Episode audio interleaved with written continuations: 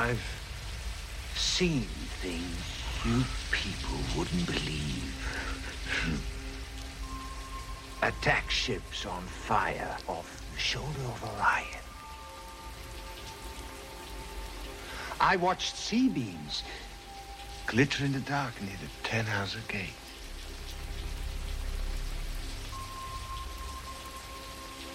All those moments will be lost in time.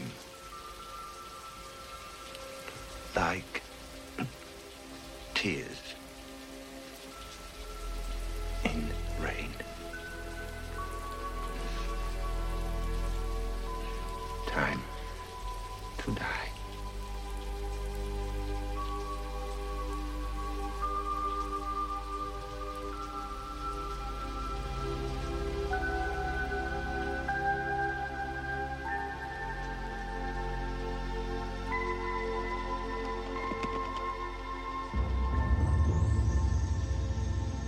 Bienvenidos a Subtextos. La idea es hacer de esta serie de podcast eh, un espacio para poder tomar como pretexto las películas para poder hablar de temas un poquito más sociales, más profundos, hablar un poco de filosofía, pero sin dejar de, de- de lado pues este gran arte y esta gran industria que es el cine. Mi nombre es Jesús Vázquez y el día de hoy me acompaña aquí eh, Adriana Sánchez, una gran amiga. Hola.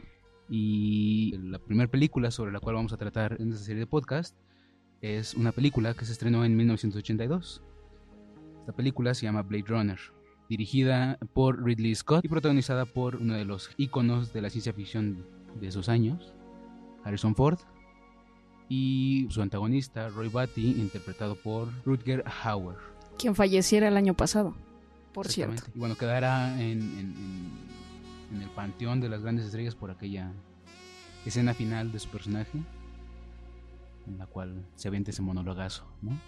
Todos estos recuerdos pasarán a ser Como lágrimas en la lluvia. es tiempo de morir. Es tiempo de morir, exacto.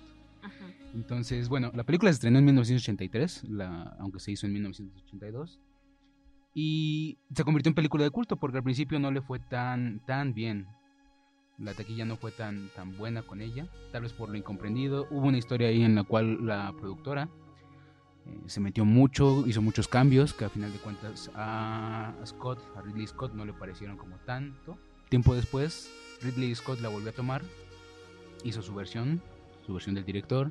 Después siguió haciendo otros cortes hasta que quedó como algo que llaman el Final Cut o the, Final Cut, el corte final, la última entrega que se le ha hecho, o la última edición que se le ha hecho a esa película. Pero, curiosamente, o el porqué de estas eh, versiones es que dista mucho el final y el final es como de las cosas más importantes que le dan como subtexto y le dan pues cabida a otra historia que sería Blade Runner 2049 de la cual hoy no vamos a hablar porque sería mucho. Quisiera comenzar sobre. Es bien interesante cómo concebimos el cine actualmente. Eh, había una frase de Oscar Wilde que decía que el hombre, eh, más bien que la naturaleza, busca imitar al arte, ¿no? Entonces, tomamos esta parte del, del cine que busca mm, reflejar la realidad, pero no es reflejar la realidad como tal, como un espejo absolutamente que nos muestra nuestro mundo como es actualmente, ¿no? Y este es el caso precisamente de Blade Runner, donde podemos, por ejemplo, ver algunas situaciones tanto sociales como biológicas como tecnológicas que a lo mejor no se han reflejado totalmente en nuestra actualidad, sin embargo, si lo analizamos en un contexto más sociológico, más antropológico, más filosófico, pues sí es como un reflejo fiel de la realidad en el sentido de un análisis. Exacto, y creo que eh, mucho de ese, de ese sentido que le da la película tiene que ver con el ambiente en el que se desarrolla, que se llama cyberpunk. El cyberpunk, pues obviamente, si nos vamos un poco a la lógica, viene de dos palabras, cyber, punk. ¿no? Eh, Anoma. y tiene que ver justo pues con las dos, ¿no? Es como esta rebeldía de las personas o de la humanidad en una era futurista, en la cual toda esta modernidad, toda esta promesa de modernidad que, que, nos regaló el renacimiento en algún momento, pues ya está corrupta, ya está corrompida. Y pues que nos queda un cyberpunk en el cual los ideales se rompen, eh, las grandes corporaciones están como en, gran apogeo y, regulan muchas de las, de las conductas del hombre. Hay películas en donde incluso las corporaciones son las que gobiernan. Algo así como Walmart, ¿no? Y es bastante interesante ahorita que tocas ese, ese punto, Chucho, porque precisamente es donde hablo del reflejo actual de la realidad donde la publicidad está todo el tiempo presente en, la película. Están como estas marquesinas y hologramas que vemos todo el tiempo en esta ciudad que es Los, Los Ángeles. Exactamente, en el 2019 donde hay una omnipresencia de la publicidad, ¿no? Bueno, que está en todos lados y esto lo mostraba como un posible futuro, ¿no? A lo mejor Ridley Scott no estaba pensando de una forma consciente que esto fuera a ser un reflejo y mucho menos lo pensó este el autor del libro que me recuerda Philip K.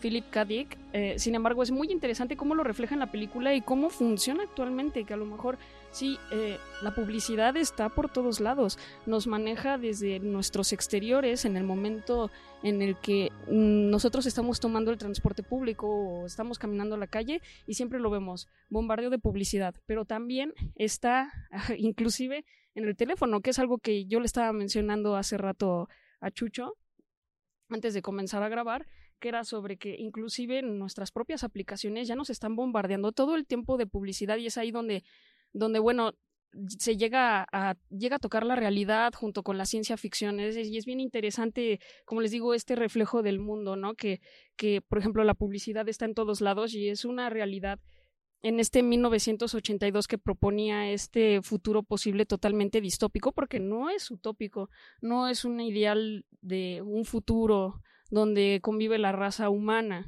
Sí, justo, justo es ese, es ese futuro que, digo, desde antes ya nos, nos prometía la literatura y la ciencia ficción, con 1984 un poco, con Aldous Huxley, Un Mundo Feliz. Con 2001. Con 2001, ¿no? Esa, esa distopía de, que el hombre, el humano ya no es más, pues esta, este garante de humanidad que nos, vuelvo a lo mismo, que nos había prometido como la modernidad a principios del siglo XVI, XV, y se vuelve todo lo contrario, ¿no? Curiosamente, eh, bueno, la palabra androide es, usada, es muy usada en el libro.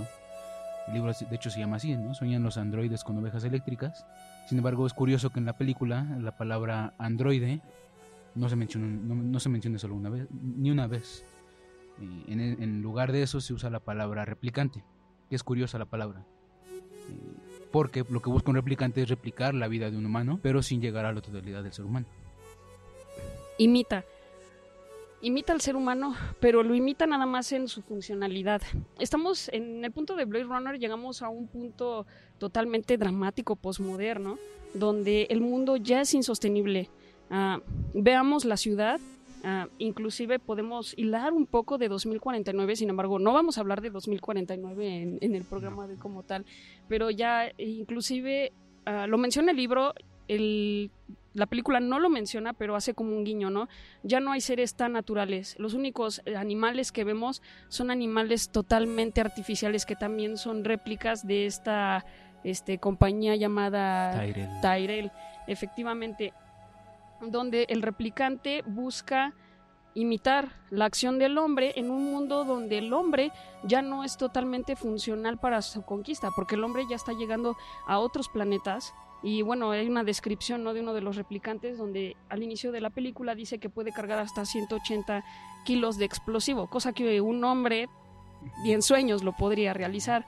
Entonces es imitar las acciones físicas de un hombre llevadas a su máxima, mm, ¿cómo decirlo?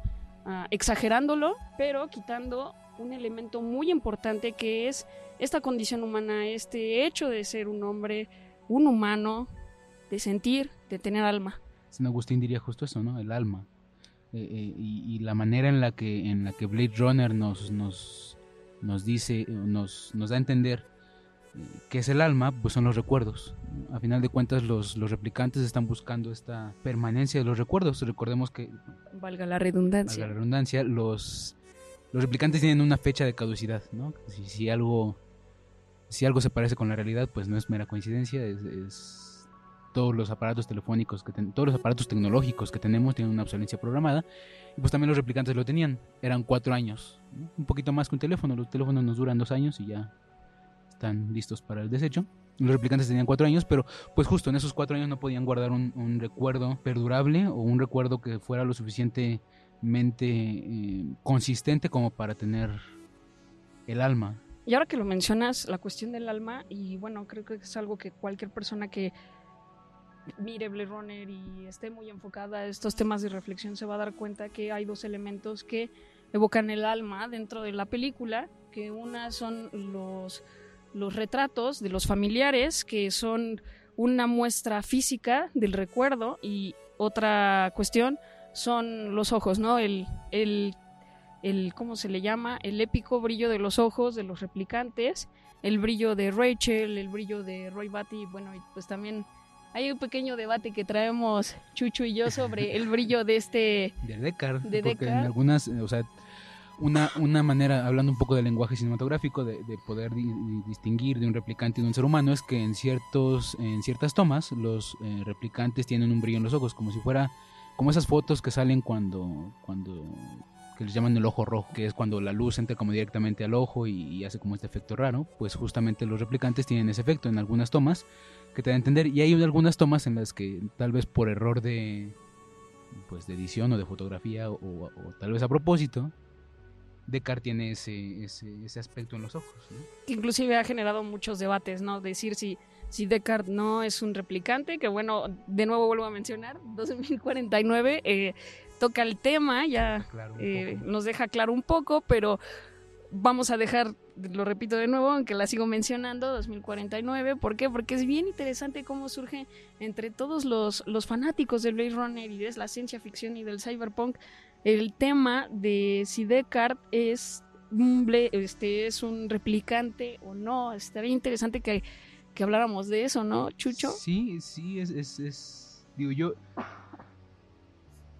creo que la idea de hacerlo replicante, eh, bueno, hay varios guiños a que es replicante, ¿no? Esta, esta idea de, bueno, esta imagen que, que tiene constantes sus sueños, que es un unicornio. Por cierto, como dato curioso, Ridley Scott filmó luego la película Laberinto. En Laberinto aparece un unicornio. Y justo las, eh, las escenas donde aparece este unicornio en sueños no estaban en la versión original de la que hablé al principio. Esta, esta, estos, estas imágenes oníricas que salen en la película se, se, editan después en el Final Cut que hace Ridley Scott usando pietaje de laberinto. Es un punto aparte, pero bueno. A lo que voy. Eh, el unicornio que sueña Descartes eh, es traído al, mundo real, por así decirlo, con las figuras de origami que le pone el otro, el otro Blade Runner, que hacen pensar que, que más gente tiene acceso a esos sueños, como, como Rachel, ¿no? que a final de cuentas los sueños que tiene ella pues no son sus sueños, ella es una replicante y son los sueños de la sobrina de Tyrell.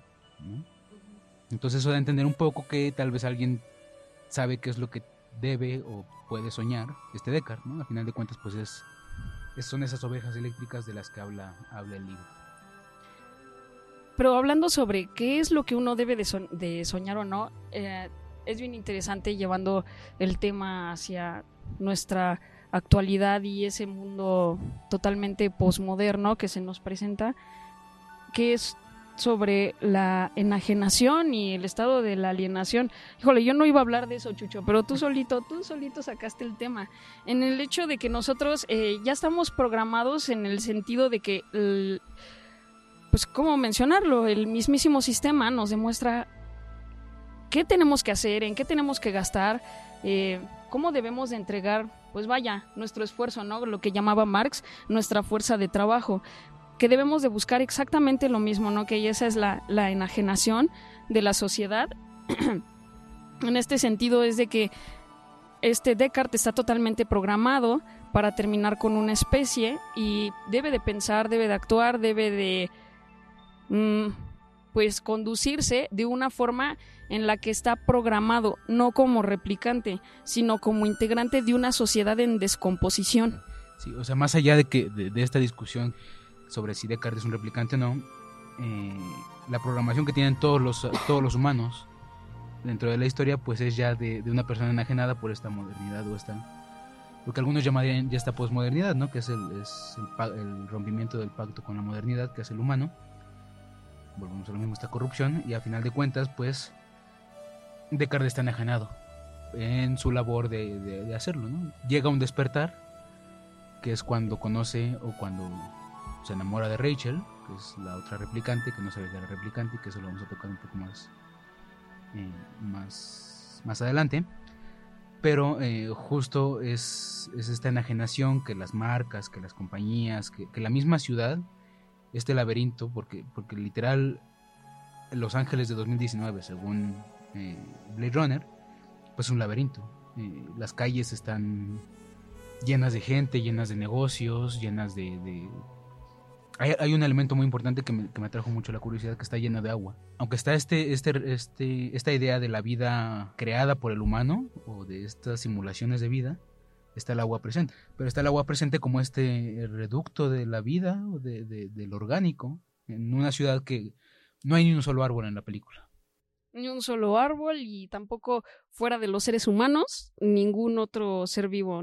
Es como bien interesante este elemento de la eliminación de la naturaleza, pero al mismo tiempo en la artificialidad, ah, hablando de los replicantes de, y también de las reproducciones artificiales del búho, de la serpiente de la compañía eh, Tyrell, esa búsqueda eh, desesperada de lo natural en un entorno que yo ya había mencionado, devastado por el propio hombre, que no solo lo está devastando biológicamente, también está devastándolo de una forma social. Yo creo que Blade Runner nos muestra la globalización a su máxima exageración, ¿no? Donde tenemos esta ciudad caótica, sin embargo, sigue siendo cosmopolita, ¿no? Pero aún así, donde vemos tantos elementos de tantas culturas, también se ve como esta pérdida de una identidad y se está volviendo una extraña amalgama políglota, una torre de Babel totalmente posmoderna, ¿no? También es importante mencionar ese aspecto que tiene Blade Runner, que son cosas que a lo mejor Ronald Scott no estaba viendo, a lo mejor este Philip K. Dick tampoco lo estaba viendo, sin embargo, cómo reflejan hacia dónde nos estamos dirigiendo, no de una forma uh, literal, ¿no? Ajá, justo. A final de cuentas, la ciencia ficción lo que usa son analogías.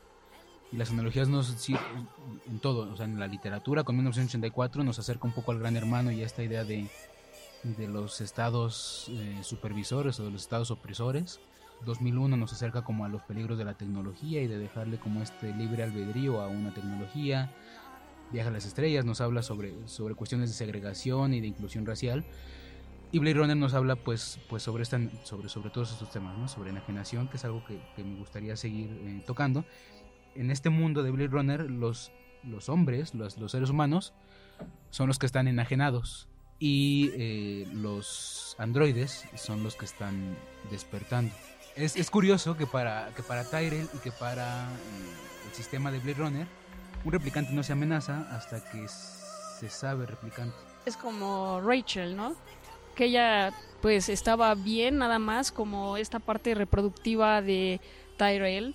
Ah, inclusive la usan para engañar al propio Descartes en este análisis de empatía, en la que le hacen unas preguntas y de acuerdo al modo de respuesta y cómo reaccionan los ojos, la entrada del alma, bueno, sí, la entrada del alma, los espejos, es como podemos engañar o no. Sin embargo, cuando la misma Rachel sabe que es una replicante, en ese momento se vuelve eh, un ente que resulta ser una amenaza. Exacto, y, y, se ve en una escena porque al principio a Descartes, como Blade Runner, le encargan a también una, una palabra muy curiosa que es eh, desechar, ¿no? O retirar. Porque los Blade Runners o el sistema no le llama matar, obviamente, como en esta distinción de que los replicantes no son humanos, no les llama que tienen que matar a los replicantes, sino los tienen que retirar. Si ya estuviéramos matando, ya sería un acto de matar a un igual, que es algo que yo le mencionaba a, Jesús hace rato. Estábamos desayunando, estábamos eh, tomando una, un cafecito antes de venir acá y yo le estaba explicando de por qué para mí Descartes no es un replicante porque y le utilicé pues la analogía de perro no come perro en el sentido de que Descartes no estaría matando a un igual. Por eso mismo preparan a los Blade Runners para matar a los replicantes. Sin embargo, bueno, y retomando la cuestión del alma, no sé si estés de acuerdo, Chucho.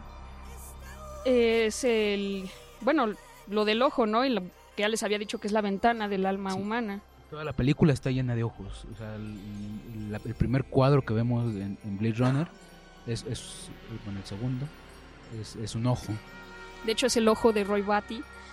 Al momento en el que están entrando a los Ángeles, habíamos, dicho, y él está viendo todo. ¿Por qué? Porque lo está registrando. Ah, el hecho de que uno tenga memorias en, en Blade Runner implica si eres humano, si eres un replicante.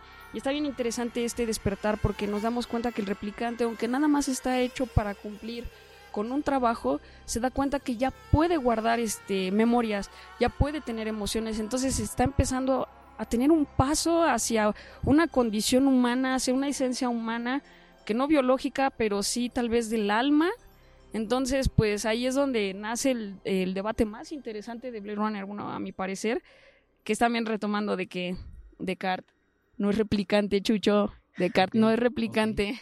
Exacto, y justo eh, volviendo un poco a los ojos, tenemos varios temas que no hemos eh, cerrado, pero volviendo a los ojos, algo también importante es esta prueba, la Void Camp, Void Camp, que es la prueba que hacen los Blade Runners para identificar si un si una persona o si un, si un ser, si un ente es un replicante, o un ser humano. Entonces justo la prueba es, es como un eh, de, estas pruebas de, mentiras, pero con un aparato que está detectando como las algo en los ojos, ¿no? No te dicen como que, no, no, no te especifican qué están buscando en los ojos. Sin embargo, sí te, sí te enseñan que, que este aparato está analizando de alguna manera los ojos, ¿no? Y pues es importante porque no solamente, como lo había mencionado, los ojos eh, están presentes en la película, solamente en estas dos cuestiones. Em, cuando Roy Batty va, está buscando como a su creador, uno de los científicos a los que va a buscar es el que hace los ojos para Tyrell, el que hace los ojos de los replicantes y de todos estos seres eh, semivivos que hace Tyrell a Tyre lo, matan apretan, eh, pues, apachurrándole los ojos. Es como esa pista que nos está dando eh, Ridley Scott de que una, de las maneras de develar el secreto o los secretos de Blade Runner pues es a través de los ojos, que los ojos, como dice Adri, nos llevan hacia el hacia los recuerdos y los recuerdos nos llevan hacia el alma. Y oye, pregunta, no sé qué pienses tú. ¿Y si el brillo de los ojos es tal vez de que el replicante está dejando de ser replicante y está comenzando a ser un ente vivo que encuentra su propia identidad? Porque ya, ya lo había mencionado, ¿no? Como los dos seres que no tienen miedo a la muerte, lo dice la película, son dos. Los, los replicantes y los únicos que los podrían seguir que serían los Blade Runner. Entonces aquí, bueno, ya para cerrar el tema de los brillos de Descartes y si Descartes es un replicante o no, ah, lo que yo les había dicho, ¿no? Eh, de que Descartes no es un replicante porque no podría retirar a su igual. Ah, el miedo, pues, es algo, el miedo a la muerte, perdón, es algo propio del hombre, ¿no? Y es algo que nosotros siempre nos estamos cuestionando. Y hay estos dos seres, el Blade Runner, que está alienado y está totalmente enajenado a este mundo cosmopolita, cosmopolita del que yo ya había hablado, y el otro es, es moribundo, porque está a punto de terminar su tiempo de vida y está buscando un lugar de idilio destinado solo a los hombres, que vendría siendo algo así como las grandes migraciones, ¿no? Estoy buscando mi lugar en el mundo. Tal vez el brillo de los ojos significa que uno ya encontró pues la esencia de su propio ser, más allá de que si somos humanos o si somos replicantes, tal vez no biológicamente hablando, pero en espíritu encontramos nuestra propia esencia. Y habla un poco de las identidades, ¿no? De, de, de esta, a final de cuentas, ya se identifican como replicantes, ya saben lo que son. No solamente es, es, es el recuerdo de la sobrina, es algo lo, que le pasa a Rachel, ¿no? Es otra, es otra Rachel cuando eh, cuando se sabe humana a cuando se sabe replicante. Y fíjate que ahorita lo que estás mencionando, que yo no había traído nada preparada preparado de esto, me recordaste a Descartes, que habla que en el momento en el que ya estamos pensando, estamos comenzando a existir. Exacto, y justo hay una frase que, que, Pris, una de las replicantes, la, replicante eh, rubia, que, sobrevive, que es la, la última sobreviviente junto con Roy Batty. La bonita. Ajá, la, atlética, la gimnasta. Le dice a otro científico que es el que también hace, hace replicantes, que justo le dice, pienso, o que agarra literal la frase de, de, Descartes, cogito ergo sum. Cogito. Cogito, perdón. Descartes.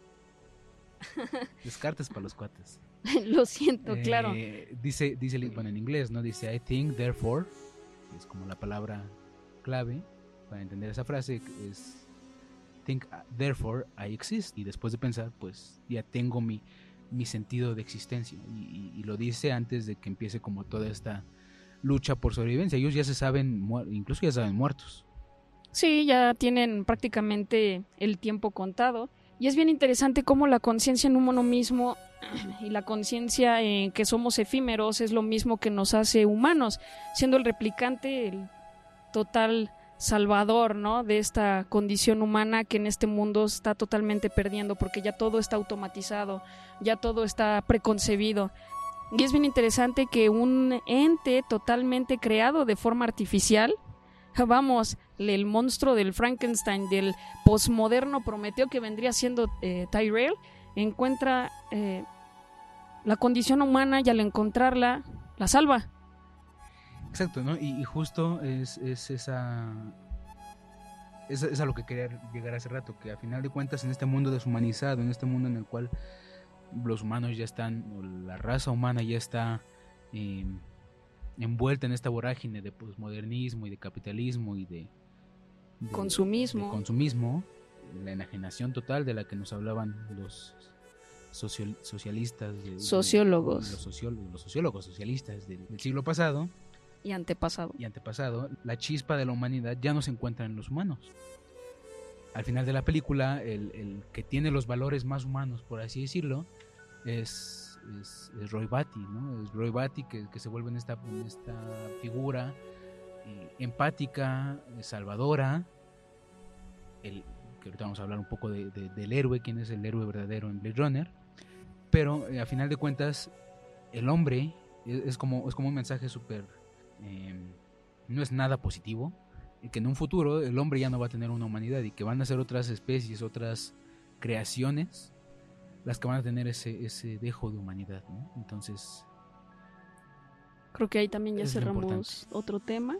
Ajá, que era, que era como esta, este paso de la, de la humanidad, como este paso de estafeta de la humanidad del creador al, a, la, creación.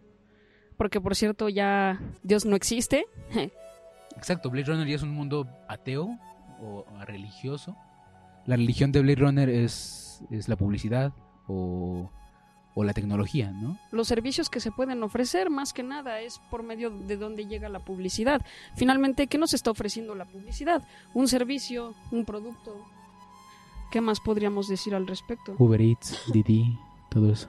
Exactamente, todas estas cosas que nos dominan actualmente, ¿no? Inclusive nosotros estamos aquí con nuestro teléfono, ¿no? Con nuestro teléfono, con tablets, con computadoras, con, con, todo, entonces, sí. Todo producto que se nos vende. Y pues eh, eh, justo el tema de la humanidad y de, de, quién es en verdad, en verdad el héroe de Blade Runner nos lleva como a esta imagen del héroe o de la épica, ¿no? Yo digo que es Roy. Roy. Yo también estoy en, en Roy, sin embargo hay que explicar un poco por qué. Eh, a grandes rasgos podríamos ver Blade Runner y pensar que no es una épica, porque, porque al final de cuentas no hay un movimiento, no hay, no hay un...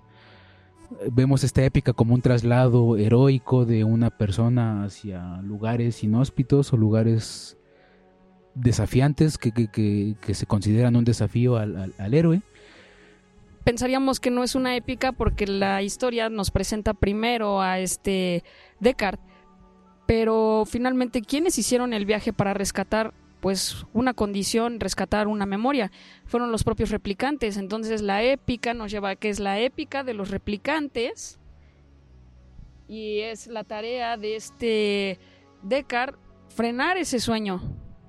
Exacto, ¿no? Y, a final de cuentas es como tratar de, discernir justamente el héroe aquí no es no es ¿no? Descartes se convierte, en un principio nos lo pintan como un antihéroe, una persona que, busca justicia bajo sus propios valores y su propia ética. Y entre comillas, más bien yo lo definiría como héroe rebelde, porque el héroe rebelde no está de acuerdo de la forma en la que se le conduce a hacer las cosas, sin embargo, no le queda de otra más que apelar a lo que le están mandando sus superiores. En cambio, el héroe, el antihéroe, hace la justicia a su propia manera. Batman, por ejemplo.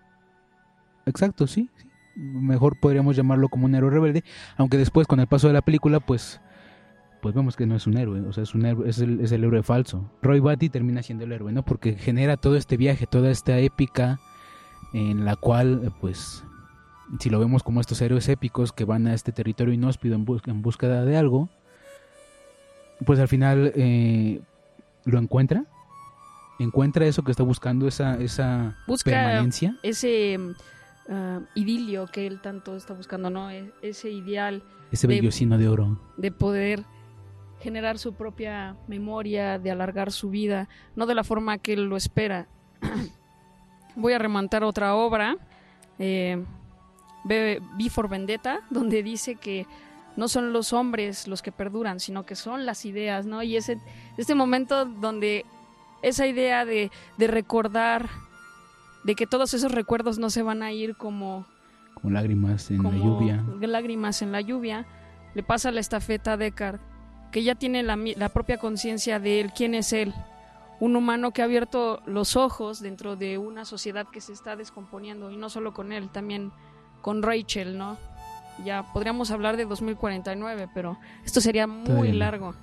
Estas analogías y estas imágenes retóricas que, que hace Blade Runner, de que nos da a entender también que, que Roy Batty es el Salvador, ¿no? Esta imagen de, ya se sabe muerto este Roy Batty, ya, ya, de hecho ya se está descomponiendo, él, está rogando por más tiempo para poder eh, pues buscar terminar su tarea o terminar su misión y, se clava un clavo ¿no? en la mano y después hay una imagen salvadora en donde esa mano con el clavo eh, rescata a, a un Deckard que se está cayendo del precipicio que es esta empatía de la que hablábamos, ¿no? A final de cuentas, Descartes, hasta el final de sus hasta el final de la historia, su única misión era matar a Roy Batty, ¿no? Sin entender sus, sus intereses, ¿no? Los intereses de sin tener esta empatía hacia, hacia esta persona que se está convirtiendo poco a poco en un ser humano. Y a final de cuentas, Roy Batty, el replicante, el, el, la creación sintética de, de, del hombre, pues termina teniendo este ápice de conciencia, ¿no? ¿Cómo, ¿Cómo yo voy a dejar que alguien muera por mi inacción? Que tendría que ver un poco con las leyes de la robótica de Asimov, pero... Aquí no aplica porque para empezar ellos no, no son, son, robots. No son asimovianos, no tienen como esta ética asimoviana, pero están buscando eh, este, esta empatía, ¿no? ¿no? No dejar morir a alguien al que ya están considerando iguales pero no lo vemos como una empatía uh, anula, anulando, discúlpame que lo diga y contradiciéndote con lo de las leyes de la robótica, de un robot no puede por su inacción o inacción dejar que un ser humano sufra algún daño. Porque ya es consciente, o sea, no, no es que la tenga cargada en el cerebro. Efectivamente, ya lo está haciendo porque ya está teniendo comportamientos autónomos.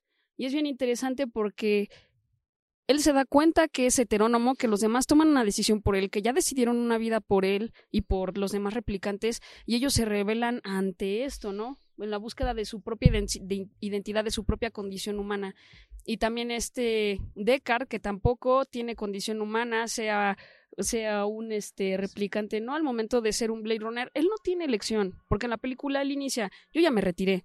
Y le dicen, pues no tienes elección, y lo sabes. Si no eres Blade Runner, no eres nada. No eres nada. Están decidiendo por él. Y al final, el hecho de que él se escape con Rachel es el éxito de los replicantes, no en el sentido de que los replicantes pudieron alargar su vida, porque definitivamente no pudieron hacerlo. Es pues, de que la idea de los replicantes de encontrar su propia identidad, de generar una memoria propia a partir de las propias decisiones, ha pasado a un ser humano. Y ahí es donde la condición humana gana un punto. Exactamente, y, y, y a final de cuentas los, los, cuatro replicantes, los cinco, si vemos un poco de 2049, los cinco replicantes, incluyendo Rachel, mueren, ¿no? Mueren por su caducidad. Eh, no hay nada que se pueda hacer, pues porque Tyrell ya murió, porque no hay nadie que les pueda dar más vida, no hay un Dios, a final de cuentas, sin, sin aludir a, a, Nietzsche, Dios, Dios está muerto en, esa, en ese universo. Y, y, justo algo importante que, que, me viene ahorita a la mente es que eh, la humanidad o la humanidad virtuosa en el mundo de, 2000, de, de, Blade Runner, la original, ya no está en la Tierra. Hay una frase o hay una, hay, una escena en la cual eh, se acercan con este científico, del cual sigo sin acordarme su nombre, que eh, le preguntan, ¿sigues aquí en la Tierra? Y le dicen, sí, no, tú, no, no, no cumplí con los... Es el que hace las muñecas. Ajá. Sí. Dicen, no cumplí con las especificaciones, no cumplí con lo necesario para salirme de aquí. Entonces te da a entender que, que la Tierra ya es un desecho de, los, de la humanidad. Que la humanidad virtuosa ya no está en la Tierra. Algo así como Wally, en la cual ya la humanidad ya no está habitando la Tierra, pues porque ya la consideran tóxica, ya en este colonialismo que no solamente alcanzó, o no solamente se quedó satisfecha con, con, explotar todos los, los, recursos de la Tierra, pues seguramente se, se, se quedó, se salió de, la Tierra para buscar otros, otros recursos y poder seguir subsistiendo de alguna manera, ¿no? Entonces, pues... Eh, Hablamos largo y tendido sobre una de las grandes leyendas del cine de ciencia ficción. Una película eh, en la que hay mucho todavía que se puede hablar, hay mucho de lo que se puede rescatar. Podríamos seguir hablando, como lo dije desde el inicio, desde podríamos estar hablando de, por horas y por horas, sin embargo, pues por ahora se nos acabó el tiempo.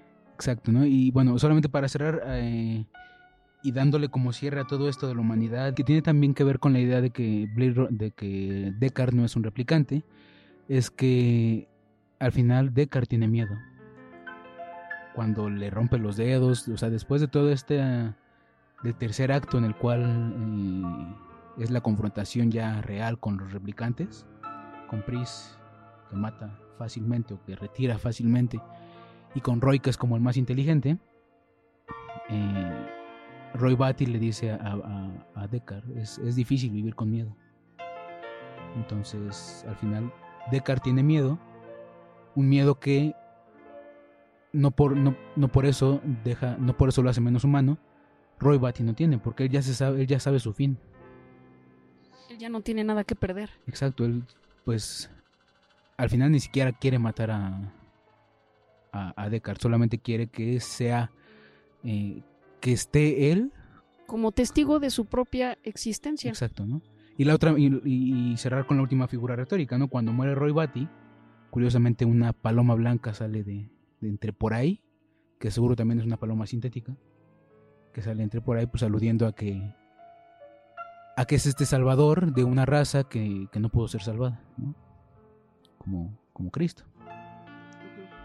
Y bueno, pues esto es todo por hoy. Eh, Esperen más episodios de, esta serie de podcast que eh, no sabemos cuándo ni cómo van a, van a ser subidos, pero ojalá nos complazcan con su preferencia y con su escucha.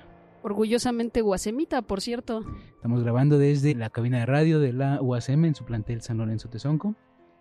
Y pues también gracias a la UASM que nos otorga estas facilidades para poder hacer este tipo de proyectos desde el estudiantado. No olviden, no olviden dar su like y compartir con sus amigos. Exactamente. Bueno, pues esto fue Subtextos, una mirada diferente a las películas. Eh, me despido yo, Chucho Vázquez. Adriana La Triste. Hasta la próxima.